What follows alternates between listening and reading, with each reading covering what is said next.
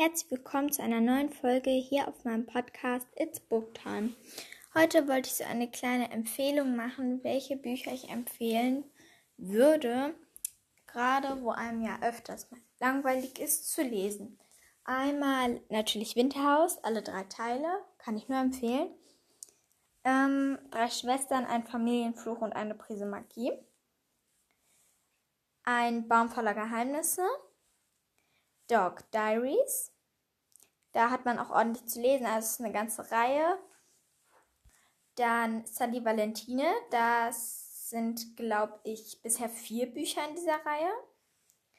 Dann die Carlson-Kinder, da sind auch, glaube ich, ungefähr vier, fünf Bücher. Anne of Queen Gables, da hat man auch ein paar Teile und die sind auch sehr dick. Und Harry Potter, da hat man natürlich ganz viel zu lesen. Ähm, außerdem alle Aquarius und mein Lotterleben.